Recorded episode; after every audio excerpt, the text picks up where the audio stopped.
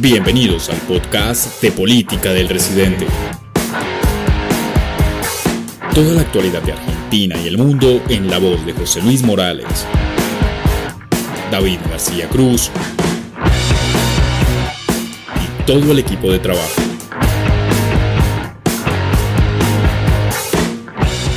Bienvenidos.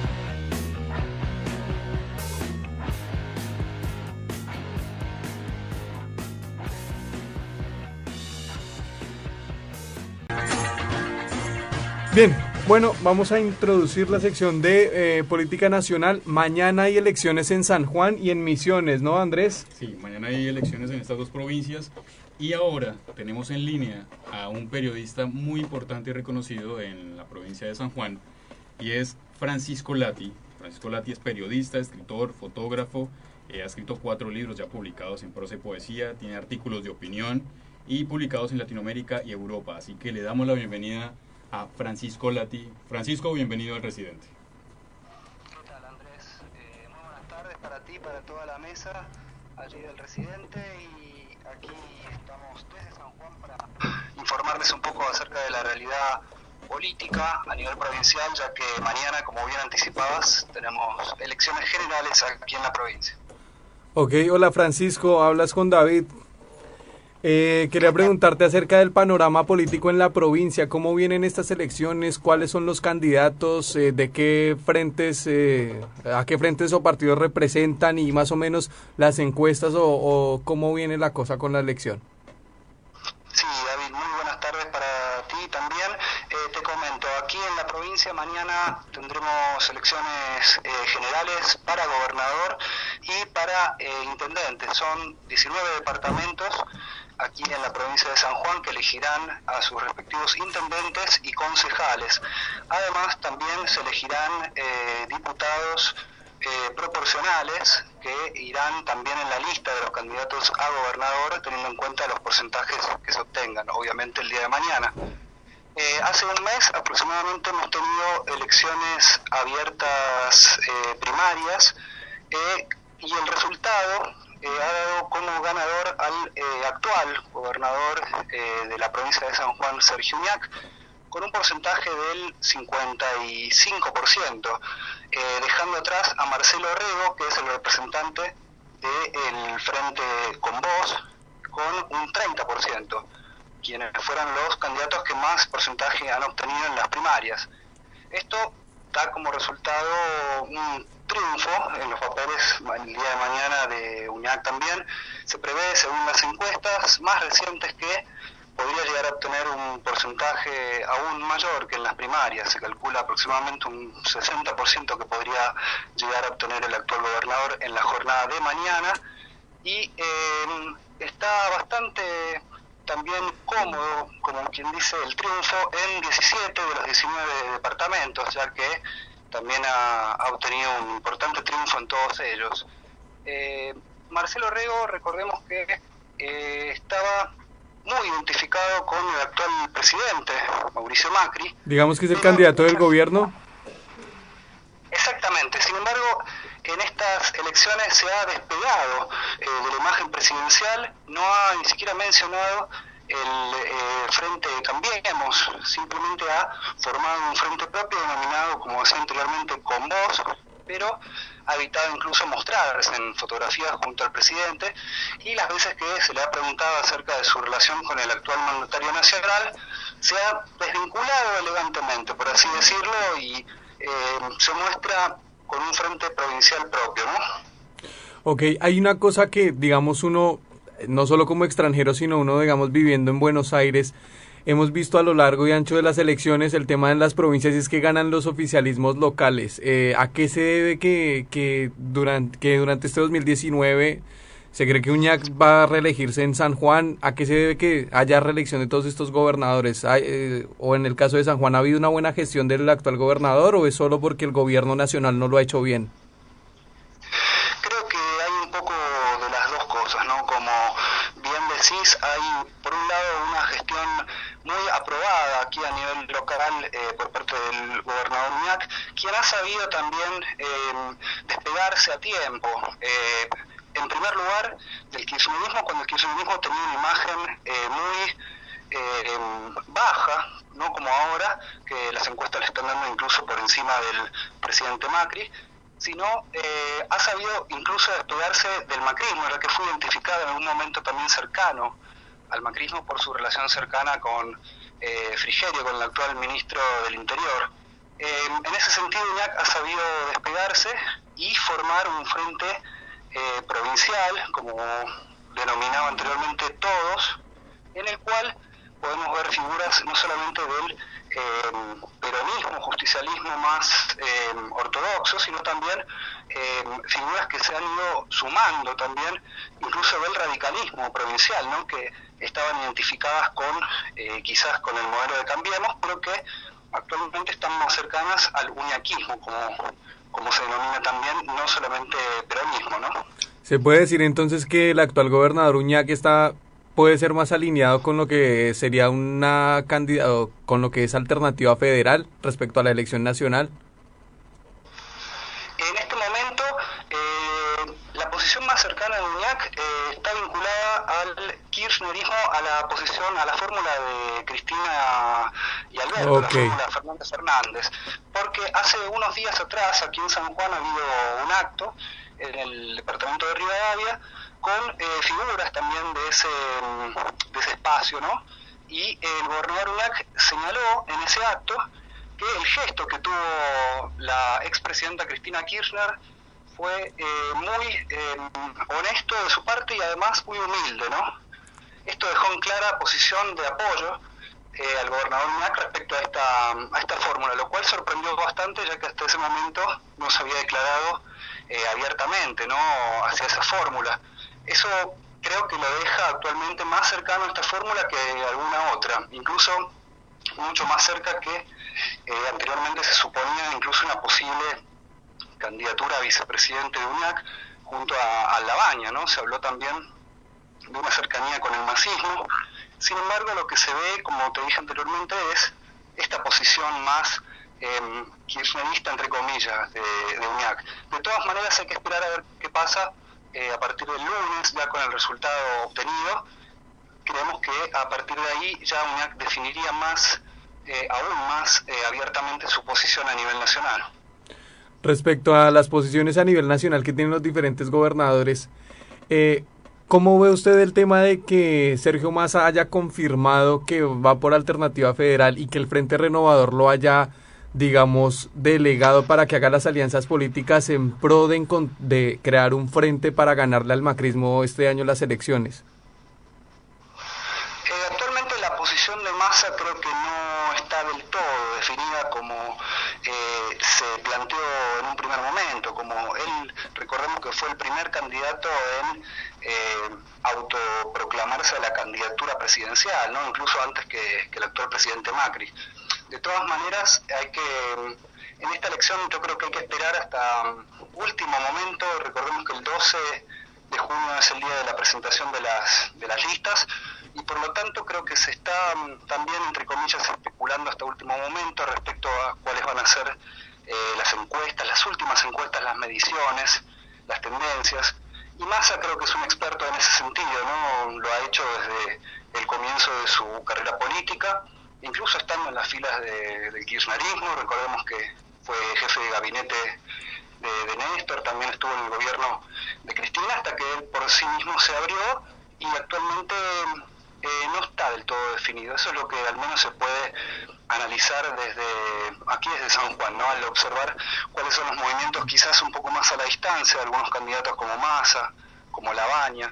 En fin, son candidatos que notamos que están especulando hasta el último minuto, incluso esperando a ver cuáles son los movimientos de, desde el otro lado, ¿no? desde el otro partido, desde el kirchnerismo, desde el oficialismo, creo que están aguardando y hasta el momento no vemos definiciones concretas en ese sentido. Eh, Francisco, para puntualizar, eh, de acuerdo a las declaraciones que dio Alberto Fernández, él aseguró que estaban dispuestos a competir en una paso con, o sea, en la presidencial con Massa. O sea, él la está aceptando. Sí, así es. Eh, yo creo que Alberto Fernández en este momento es el candidato que en las encuestas, por lo menos es el que más eh, mide, y por lo tanto tiene cierta ventaja, al menos en el discurso, ¿no? Por, lo menos es lo que se puede apreciar hasta, hasta ahora. Incluso en Mamasa lo vimos eh, cada vez más cercano a, al cristianismo, al regreso al cristianismo, lo cual también ha sorprendido mucho. Sin embargo, yo creo como dije anteriormente, hay que, hay que esperar. Es muy difícil sacar eh, alguna conclusión concreta, ¿no? al menos en este momento político nacional. Eh, por lo pronto, volviendo un poco a la realidad de San Juan, eh, lo que se ve, digo, con ojos a nivel local, es que San Juan tiene una gran posibilidad de posicionarse a nivel nacional políticamente luego de esta elección, ¿no? Ahí creo que veremos también una, una definición también por parte de UNIAC que pueda llegar a sorprender, me parece, también a nivel nacional. Eh, hay que esperar el resultado final y ahí sacar también una conclusión más certera a partir de, del lunes, creo, ¿no? Eh, y la gente en San Juan, o como usted, digamos, desde su rol como periodista y obviamente como eh, con ciudadano, eh, ¿cómo notan la elección nacional? Eh, ¿Qué tanto es el disgusto con la con la gestión macrista o si todavía hay mucha gente que banca al presidente, digamos, ¿cómo, cómo se percibe el ambiente del ciudadano de a pie? Aquí en San Juan, eh, la verdad que no se percibe un apoyo al actual presidente como se cuatro años atrás, eh, al comienzo de la gestión, creo que reflejando un poco también lo que sucede a nivel nacional. Sin embargo, eh, San Juan desde hace 12 años, eh, un poquito más, 15 eh, años, es una provincia peronista. se ha visto en las elecciones ya desde mm, el final del gobierno de la Alianza, ya por el 2001, con el triunfo del ex gobernador José Luis Gioja, actual presidente del Partido Justicialista a nivel nacional. Actualmente esa tendencia continúa, o sea, en las urnas se ve realmente un, un apoyo al PJ. Eh, y en la calle cada vez se percibe más esta situación, esta realidad, eh, cosa que antes quizás no se percibía en el 2015, al menos como se dice ¿no? en la jerga, en el discurso de la calle, ¿no? al hablar con la gente, eh, quizás no expresaba lo mismo que expresaba en las urnas, ¿no? Se expresaba algún descontento hacia el gobierno de la expresidenta Cristina Kirchner y un apoyo obviamente al cambio que planteó el presidente Macri en el discurso, ¿no? Ya que en la realidad no se dio tal, tal cambio, pero actualmente ni siquiera se percibe eso, ¿no? Realmente se percibe em, un gran enojo, eh, una angustia también en la calle respecto a, a las medidas nacionales que, que, han afectado a todo el país eh, por igual. Hace algunos días el gobernador Uñac, aquí en San Juan, señaló que no, no es una isla la provincia, sino que se han realizado algunas medidas que quizás no se realizaban a nivel nacional, pero que al realizarse aquí, bueno, se ve otra realidad, pero sin embargo también está afectada por muchas de las medidas eh, nacionales que obviamente afectan a todo el país, ¿no? Claro, eh, puntualmente en San Juan, ¿no? Eh, ¿Cómo ha afectado esta crisis? Eh, ¿Qué se nota también en la calle? También muchos comercios cerrados, al igual que acá en Buenos Aires, porque digamos acá se nota mucho eso y también mucha gente durmiendo en la calle. ¿Pasa igual allá? Sí, aquí se nota mucho, sobre todo en la zona céntrica, eh, en los comercios que comercios históricos que cerraron sus puertas, también en los elevados montos de los alquileres para los locales comerciales, en zonas que habitualmente, históricamente, no habían sido tradicionales paseos para los sanjuaninos, que hoy ven sus puertas cerradas. Eh, las cadenas multinacionales también, varias se, han ido, han cerrado sus puertas también aquí en la provincia. Eh, la semana pasada, casualmente, la fábrica Edin de fibras marcadores también cerró sus puertas aquí en la provincia, una fábrica histórica de muchos años. en eso se ve, eh, digamos, el pulso económico, ¿no? Eh, muy em, complicado, sobre todo para estos comerciantes que estaban habituados a, a otra realidad, a otras medidas nacionales que lamentablemente han tenido que habituarse, han tenido que cerrar sus puertas y eh, trasladarse, ¿no? quizás a locales más chicos o directamente cambiar de rubro en muchos casos, es lo que se, se ha podido percibir y se sigue percibiendo, eh, como decía también anteriormente, en el precio, en el monto de los, de los locales comerciales, de los alquileres, ¿no? que se han ido también, utilizando alguna metáfora, a las nubes, ¿no? están pagando cifras que eh, los que pueden, los pocos que pueden, que antes no eran impensables ¿no? aquí en la provincia. Pero esa ha sido la constante del gobierno de Macri, el cierre de empresas, eh, ya los empleados no, no, son suficientes para una empresa, entonces lo que hacen es que los tratan de desligar de ella porque no les alcanza para pagarles el sueldo. Exactamente, y se ve también eh, muchas de las actividades, por ejemplo, de obra pública que había sido, al menos en la promesa previa, eh, prometida por el gobierno nacional y que luego los fondos no llegaron, primero no llegaban a tiempo, luego directamente no llegaban, y es así que la provincia tuvo que eh, hacerse cargo de muchas de, estas obras públicas ¿no? financiadas por el gobierno nacional eh, con fondos propios, ¿no? lo cual también, más allá de la eh, prolija administración que hay en San Juan, repercutió a la vez en, las cercas provinciales, ¿no? incluso con el tema docente, con el tema jubilatorio, o sea, se ha visto digamos, la intervención del gobierno provincial en muchos de los aspectos que tenían que ver con el gobierno nacional. Es por eso que eh, ha repercutido quizás en sectores donde no, no era esperable ese, esa crisis, ¿no? al menos aquí en San Juan. Eh, y la mano para los medios tampoco imagino que debe venir bien, ¿no? ¿Cómo, cómo vienen los medios en San Juan? Eh, a nivel medios ocurre un fenómeno bastante curioso aquí en la provincia. En los últimos años se han multiplicado la cantidad de medios, sobre todo digitales. Según el último eh, censo realizado por el, el gobierno, hay más de 100 medios digitales en la provincia, lo cual habla a las claras de que hay mayor oferta que demanda, ¿no? al menos en lo que a medios digitales se refiere.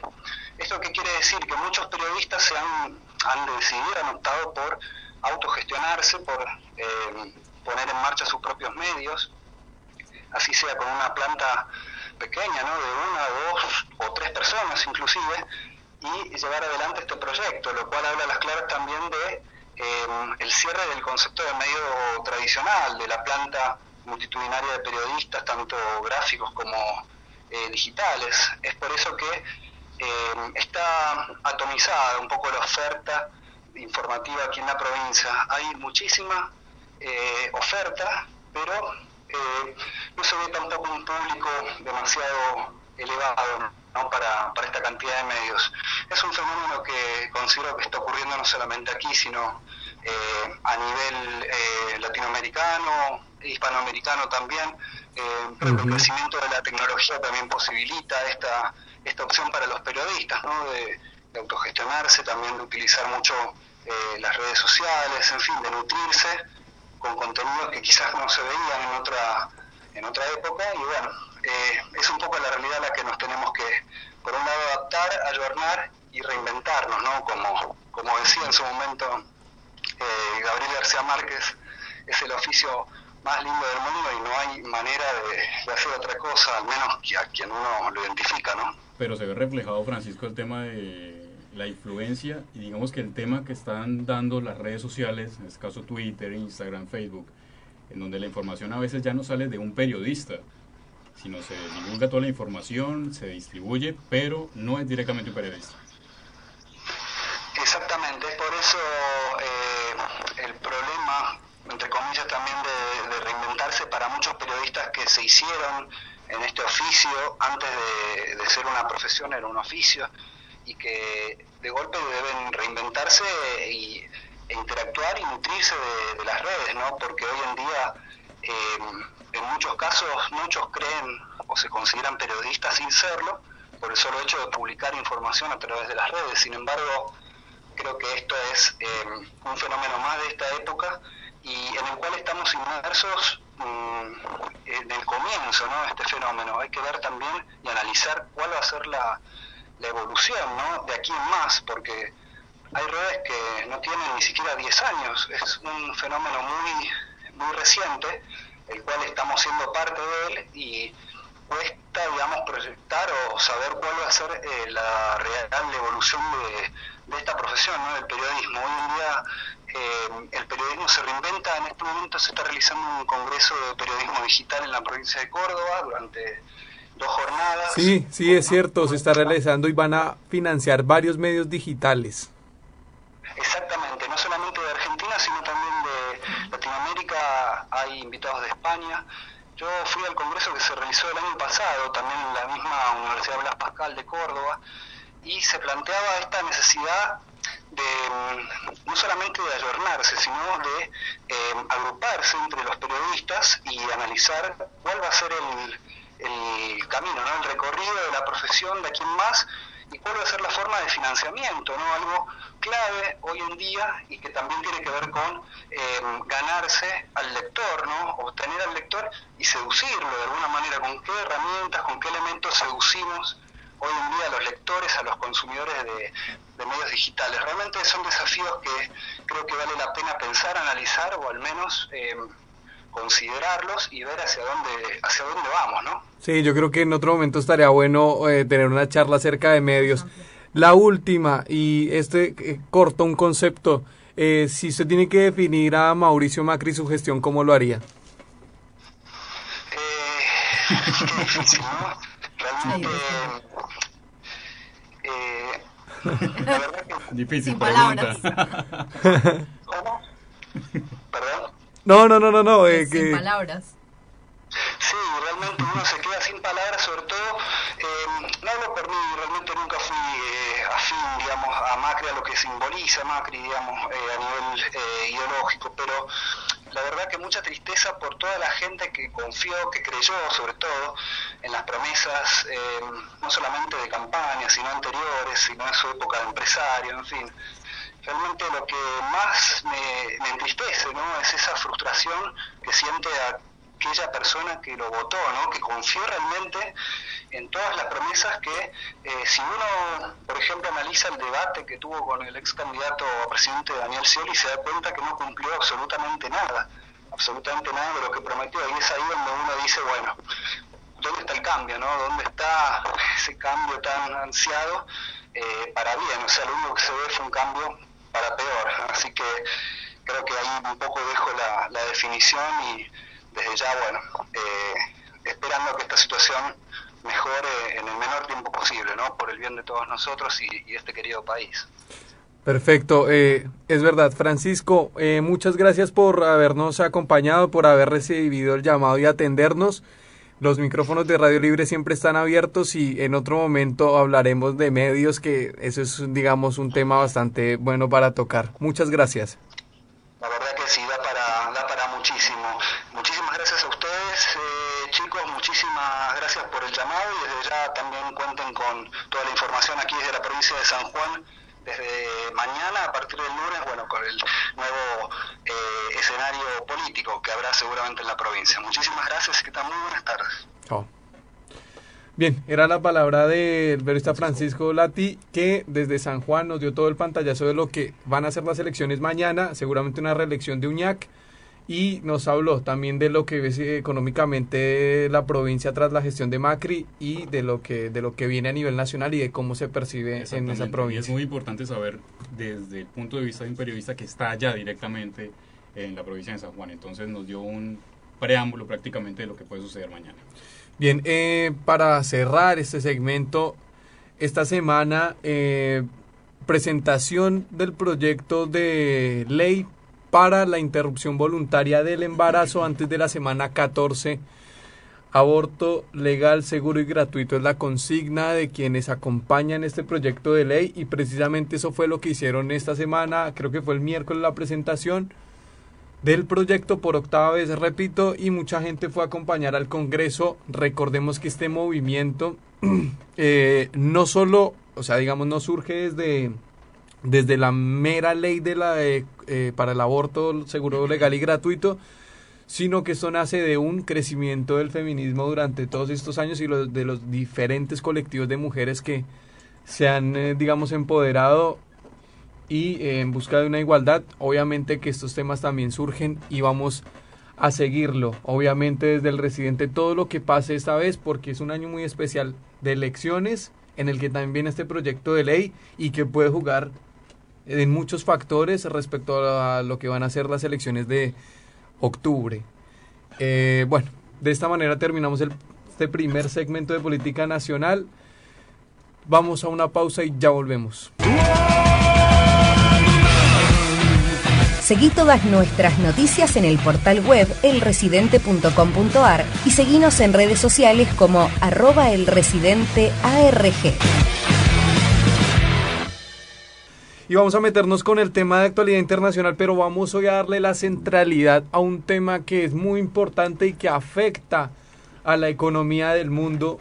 Vamos a hablar acerca de la guerra comercial entre China y Estados Unidos que repercute. Digamos que Donald Trump tiene varios frentes abiertos, no solo con China, sino con Japón y también con México, que es su socio comercial hoy más grande se abren estos frentes, eh, digamos que Trump haciendo, eh, intentando buscar de la vuelta al tema del libre comercio con el que no está muy de acuerdo y es que también tiene que cumplirle a sus votantes porque el discurso en principio era trabajo y digamos que lo está cumpliendo, pero para, para llegar a esa consigna de trabajo era menester tomar estas medidas para él, cosa que repercute mundialmente con un sistema de libre comercio que está ya en todo el mundo y que es difícil, digamos, revertirlo, ¿no?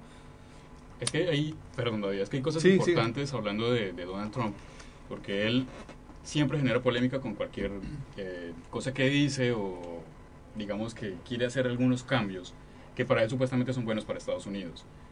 Lo hizo esta semana con México, con el tema de los aranceles.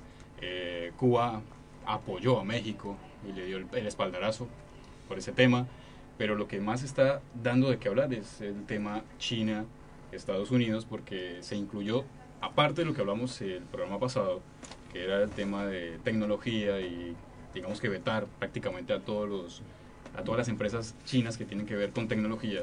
También pasó ahora el tema de productos más allá que tienen que ver con la tecnología. Claro, hay una cosa, eh, China hace uno o dos días anunció que paraba la compra de soja a los Estados Unidos. Recordemos que eh, China o Estados Unidos es, digamos, tiene como cliente principal a China para la exportación de soja y hay una región, por ejemplo, en Estados Unidos como Mississippi, donde el 80% de la soja que se cultiva va a China. También recordemos que separa, digamos, en cierta parte el envío de soja de un país a otro porque eh, hay unas condiciones climáticas adversas y hay muchos eh, campos inundados y Trump ha ha tomado medidas y ha decidido, digamos, no solo por las inundaciones, sino por el golpe económico que se, que se está teniendo con esta guerra comercial, digamos, de apoyar a los agricultores con 16 mil millones de dólares para subvencionar las pérdidas que han tenido. Yo me puse a hacer la tarea porque, bueno, vamos a investigar, ¿no? Si ya estamos haciendo acá de periodistas, hagámoslo bien, ¿no? Porque dice así, eh, o sea, Trump decide entrar en una guerra comercial en marzo de 2018 poniendo aranceles sobre 50 mil millones de dólares en productos chinos bajo el artículo 301 de la Ley de Comercio, bajo el argumento de prácticas desleales de comercio y el robo de propiedad intelectual de los chinos. A 128 productos en principio se puso aranceles, incluyendo, digamos, la eh, chatarra de aluminio, aviones, autos y demás.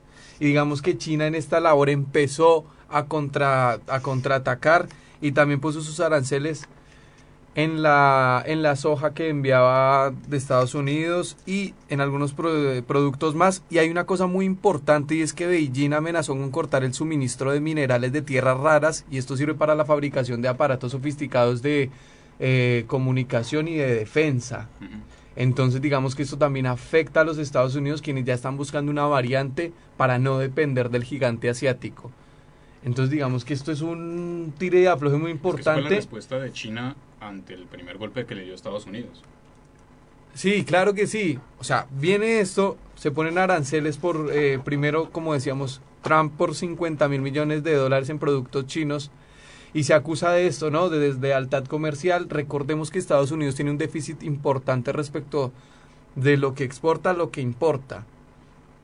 esto digamos que es producto de un montón de acuerdos de libre comercio y también a la mudanza de grandes fábricas a países como China o como México, donde sale más barato contratar mano de obra y eso quita también empleo eh, a los estadounidenses. Entonces, parte de eso, por eso fue que Trump queda elegido presidente y entonces él está en su afán por eh, cumplir de a sus votantes, pero eso tiene repercusiones muy importantes porque esto también obviamente afecta al bolsillo, por ejemplo, de los agricultores que quienes fueron en esas regiones los que más apoyo le dieron al, al republicano. Eh, eh, perdón, Andrés. Eh, David habló de un robo intelectual. Eh, me pareció haber escuchado eso en lo primero que mencionó. Entonces. Sí, robo de propiedad intelectual. Exacto. ¿A qué se refiere con exactitud esto? Bueno, se refiere básicamente al tema tecnológico. Recordemos que ellos acusaban a Huawei de espionaje y ellos ya tenían, o sea, desde, desde el gobierno de Obama se venía investigando a Huawei, no se comprobó nada y ahora con Trump esto volvió, digamos, a la carga. Sí, quería dar el dato, ya hablando prácticamente de datos específicos, de los 10 países y o regiones con mayores inversores, con China y Hong Kong aparece en primer lugar con 31.060 millones de dólares. Lo sigue Corea del Sur con 2.980 millones de dólares, Singapur con 2.040, Japón 1.380 millones de dólares, la provincia de Taiwán con 1.320 millones de dólares. Lo sigue Estados Unidos, tiene 1.230, Reino Unido 890 millones de dólares, Alemania 850, Macao 580 millones de dólares y culmina Holanda con 510 millones de dólares. Claro, China, a ver, China es un ya es un gigante, o sea, se está posicionando como la potencia mundial. Y yo creo que era lo que hablábamos también el fin de semana anterior. El tema este con Huawei o Huawei, como le queramos decir, eh, es una reacción de Estados Unidos por no perder el control, porque es que recordemos que los chinos ya en cuanto a tecnología, por ejemplo, la empresa Huawei supera a Samsung y Apple. Apple y, con el tema de la tecnología 5G. El crecimiento exponencial que tiene Huawei ahora es increíble. Hablando de, digamos que poniéndolo en palabras tácitas del, presidente de Huawei al decir que prácticamente la mayor, las mayores empresas ahora tecnológicas y de celulares pueden tardar hasta dos años y medio para que alcancen la tecnología 5G que ellos ya tienen. Exactamente. Y en este tema de que eh, Estados Unidos impone sanciones comerciales, bueno, China está en la posición también de hacer lo mismo y decidió incorporar a unas empresas, digamos, poco fiables, entre comillas, devolviendo, digamos, atenciones de una sanción a la otra. Los chinos en su momento, cuando empezó esta guerra comercial, fueron a la Organización Mundial de Comercio a buscar un acuerdo y a, a, decir que Estados Unidos era el culpable de haber empezado esto y que necesitaban de la buena voluntad de ellos para poder llegar a acuerdos. No se pudo llegar a acuerdos en agosto del año pasado. El primero de diciembre, cuando fue la cumbre del G20 acá en Buenos Aires, eh, Xi Jinping y Trump hablaron y en ese momento habían decidido darse una tregua de 90 días, pero digamos que no se ha podido solucionar de fondo el asunto porque ninguno de los dos quiere ceder. O sea, es muy difícil y sobre todo que Trump eh, ceda, ¿no? Porque es bastante testarudo, se ha mostrado bastante terco, no solo con eso, sino también con el tema del muro, o sea, es como que sí o sí le quiere cumplir al electorado, ¿no? Qué raro, ¿no? Ver un presidente tan comprometido por cumplirle al electorado. Es, es raro, es raro Pero lo Trump, de Trump. Trump, una cosa que yo creo que lo decía acá al inicio de, del residente, es que mal o bien te puede gustar o no te puede gustar Trump, pero creo que es de los pocos presidentes que conozco que todo lo que ha dicho, dijo, voy a hacer el muro, haz el muro. Él, él la, o sea, cumple con lo que promete. Al momento ha cumplido todo y como decía David en programas pasados, él tiene satisfechos a, los estadounidenses. Sí, por supuesto. La economía está volando en Estados Unidos, está volando. Entonces, digamos, más allá de que uno le pueda gustar o no por lo que dice y por cómo piensa respecto a temas muy sensibles como la migración o el tema de hasta el tema de género, ¿no? Recordemos que durante campaña le sacaron que hablaba mal de las mujeres, que se expresaba mal, que evidentemente lo dijo, ¿no? Y también lo que pasa es que el electorado a veces no vota tampoco con esa, ¿no? O sea, a la gente lo que le interesa es tener trabajo y el bolsillo con plata y ya está, y estar tranquilo en su casa. Sí, y ahora, a ver, tenemos que ver algo respecto a lo que acabas de decir. Por ejemplo, cuando se trataba de este tema, sensible, de que maltrataba a las mujeres, qué sé yo. O sea, es sensible, pero si lo ponemos en el contexto de lo que pasa hoy en día en muchos países de Latinoamérica y em, empecemos en particular por Argentina, em, digamos, por ahí de pronto en Estados Unidos no sufre tanto efecto como sufriría acá. O sea, si por ejemplo hoy en día nosotros vemos que salen videos de, em, del señor Fernández maltratando mujeres, hablando mal, como veíamos a Trump, no sé si por ahí los que lo siguen o los que quieren sí votar esta fórmula, no sé si dirían, bueno, vamos a votarlo por más que esté hablando mal de las mujeres. Yo creo que se le irían todos encima. En cambio, en, Estados Unidos me parece que sí hay sensibilidad con ese tema, pero no al nivel que lo hay acá en Sudamérica. Entonces, por ahí eso no, no le jugó tan, tan en contra. Fue algo que se tocó, no sé, una semana. Ese tema se tocó una semana. Sí, quizás allá las mujeres tienen más derechos. O sea, es que igual no sabemos, ¿no? Hay o sea, dependiendo porque dependiendo del estado también está el tema de, no sé, se maneja digamos diferente, es otra sociedad. Por eso. Eh, Entonces por eso no le jugó, no le jugó tan en contra a Trump. Y bueno, vuelvo y digo, malo bien es el único presidente que veo que, que, viene cumpliendo todo lo que promete. Debería darle algunos consejos a uno por acá cerca, ¿no? Santiago. Sí, la verdad es que eh, el, el, tema Trump y China es, es, es, una cuestión bastante interesante últimamente, pero el problema para mí está en la aceptación de Estados Unidos en que China va a seguir creciendo y la Unión Europea también va a seguir creciendo económicamente y que se tiene que llegar a una consolidación amigable, ¿no? Por decirlo así. Pasa que Estados Unidos, si bien gasta más de lo que, de lo que está ganando ahora, su economía pues anda bien.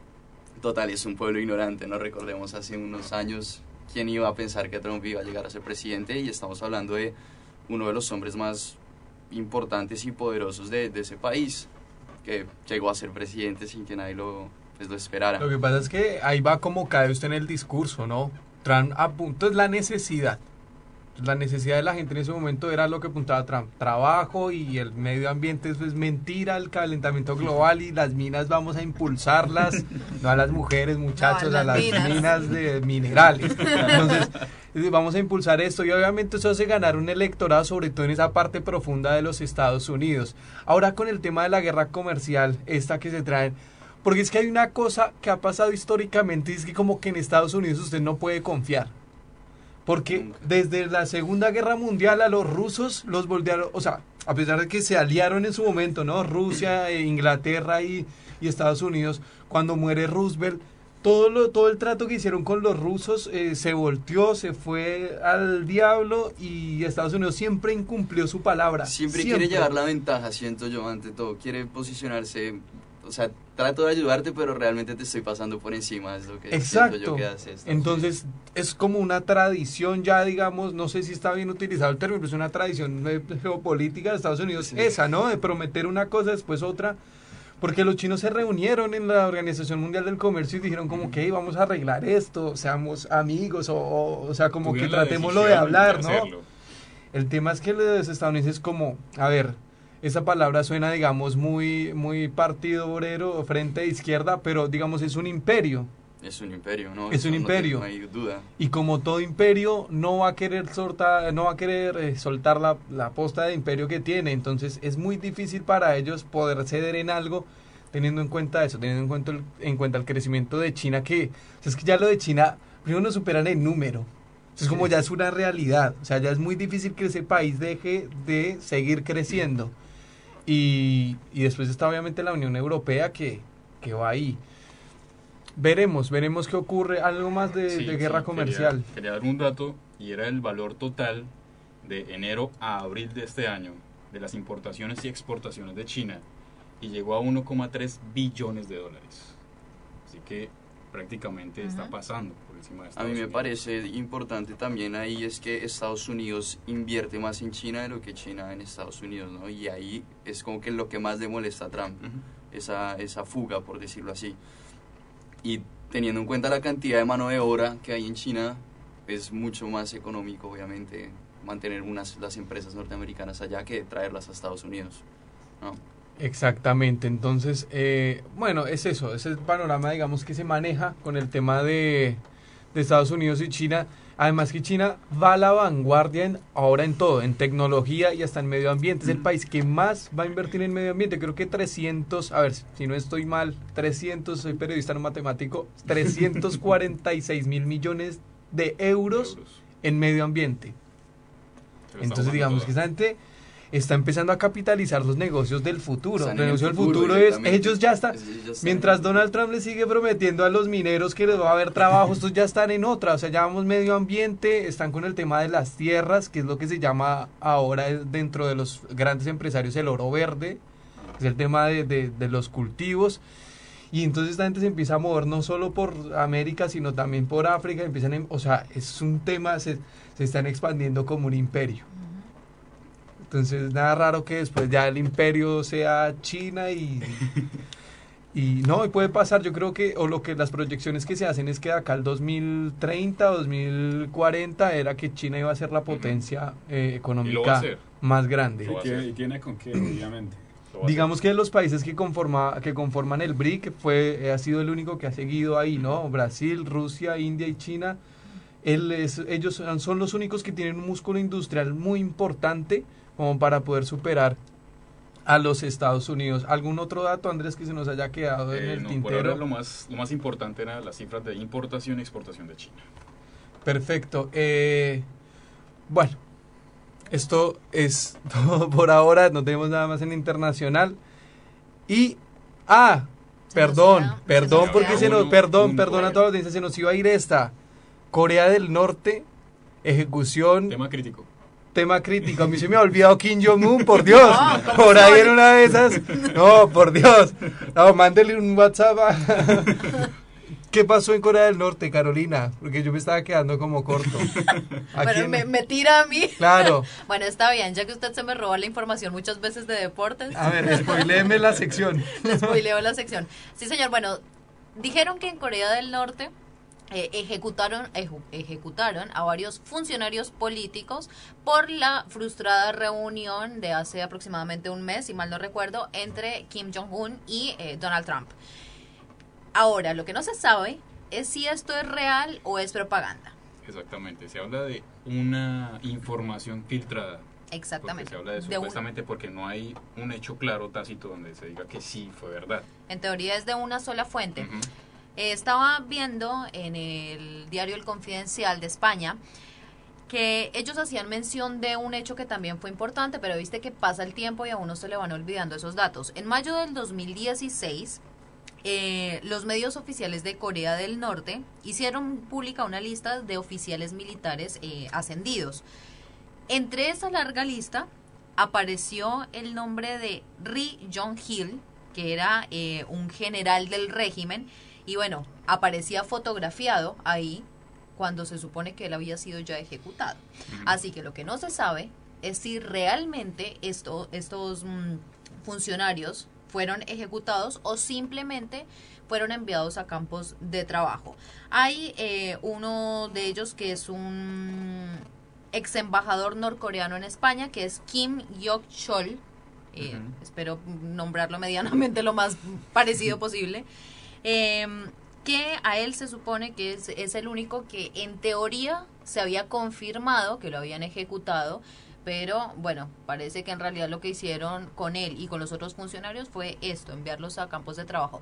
Mejor dicho, hasta que los medios oficiales de Corea del Norte nos salgan y, digamos, confirmen que esto fue así, nosotros podemos vamos a seguir especulando siempre. Es que es esa parte, hay un poder sobre los medios, así que es totalmente no sé, por no decir imposible, pero va a ser muy complicado saber si esto fue verdad o no. Sí, recordemos que Corea del Norte es un país muy hermético respecto a eso, o sea, en todo, no, no, no dejan ver qué es lo que ocurre allá. De hecho, la gente que va de turista allá lo acompaña una persona, un delegado, y está ahí viendo que tome fotos, eh, las fotos que sean pertinentes.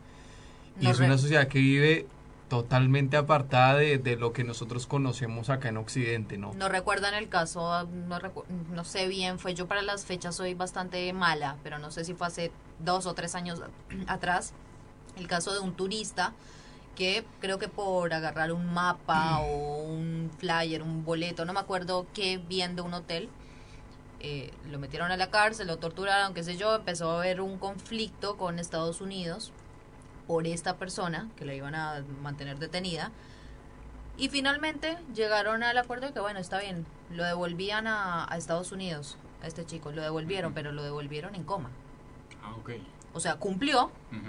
Kim Jong cumplió con, con, enviarlo, pero lo envió. No decían cuáles situaciones o condiciones le iban a No recuerdo bien. La verdad, tiré esta, esta info porque se me vino a la cabeza, pero Sebastián. Por eso tampoco es tan loco pensar que la información pueda ser verdadera, ¿no? Creo yo. Claro. Eh, sobre todo si la causa es eh, una traición en, en las relaciones, en las conversaciones que haya mantenido con Trump, entonces no es un asunto que sea poco serio como para no creer que fuera verdad. Exactamente. Bueno, Ahora sí ya. no, porque es que ustedes no, ustedes tampoco me avisan. Pégueme un codazo y vamos con Corea del Norte. Señor, para eso tenemos grilla. Como dicen acá, remándola en dulce de leche, viejo. Esto fue una producción de El Residente. Hasta la próxima semana. Muchas gracias.